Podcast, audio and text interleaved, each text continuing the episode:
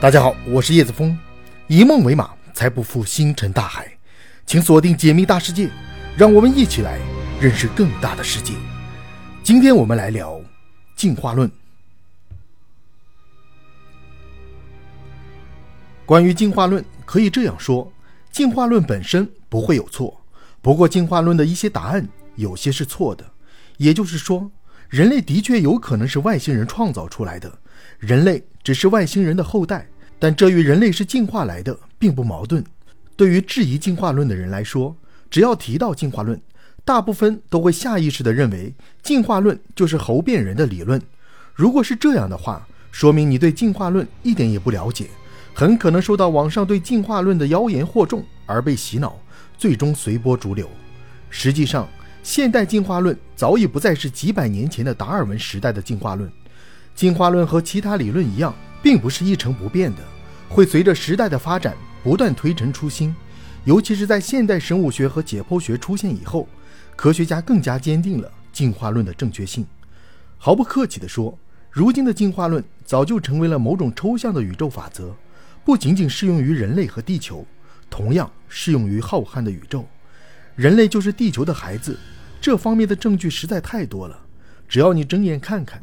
同时，稍微普及一下现代生物学的简单知识，就能明白人类与其他物种存在着撇不开的血脉关系，尤其是灵长类动物更是我们的近亲。当然，如果你非要从科幻的角度来看待进化论，那就是另外一回事儿了。很多科幻小说和电影确实有类似这样的故事情节：某个高级外星文明来到地球上，对黑猩猩进行基因改造，最终人类就这样诞生了。科幻毕竟只是科幻，科幻更重要的是天马行空的想象，而不是科学。只要不违反基本的物理定律，就可以随便想象。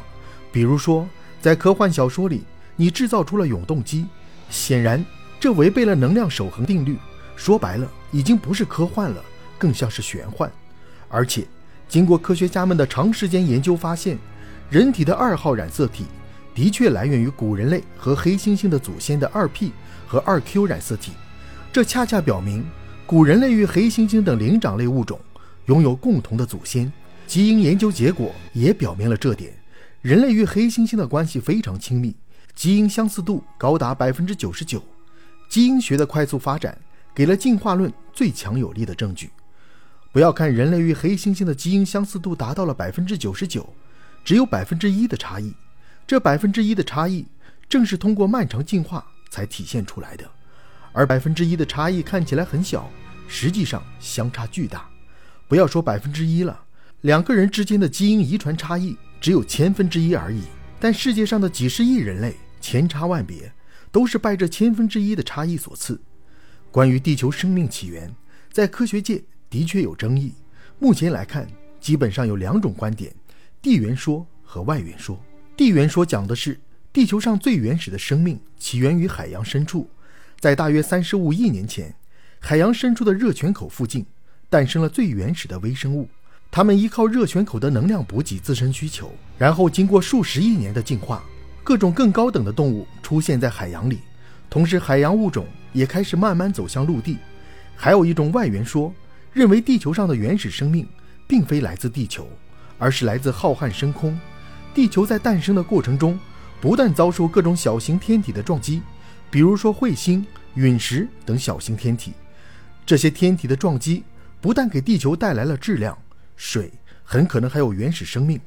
在撞击地球的过程中，大部分生命都灭绝了，但仍有小部分原始生命幸运地存活下来。当然，还有第三种观点，更为科幻：某个高等外星文明来到地球，那时候的地球还没有生命。外星文明在地球上播撒了最原始的生命种子，然后这种生命种子在地球上生根发芽。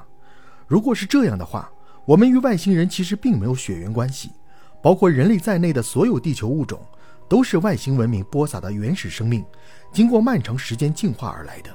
至于进化成什么样子，全靠自己的运气了。生命为什么会进化呢？首先，我们需要明白进化的本质。进化通俗来讲就是基因突变。而基因突变完全是随机的行为，在繁殖后代的过程中都会发生基因突变。基因突变之后，大自然就会开始选择那些适应环境的突变基因最终会保留下来，而不适应环境的突变基因最终会被淘汰。这也是所谓的物竞天择。因为地球上的环境一直在变化当中，这就意味着大自然时刻会淘汰那些不适应环境的突变基因。所以说，没有必要拿外星人创造人类这样的观点来诋毁进化论，两者根本是两回事儿一个是科幻，另一个是科学。科学是非常严谨的。需要大量的证据来支撑，而科幻更需要丰富的想象。进化论能经过几百年而屹立不倒，很重要的原因就是证据的支撑。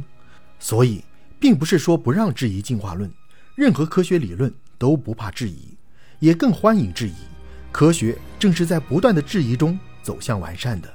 只是在我们质疑进化论之前，起码需要对这个理论有基本的了解，而不是停留在猴变人的层面。进化论从来没有说过人类是猴子和黑猩猩进化来的，只有这种观点的人可以歇歇了。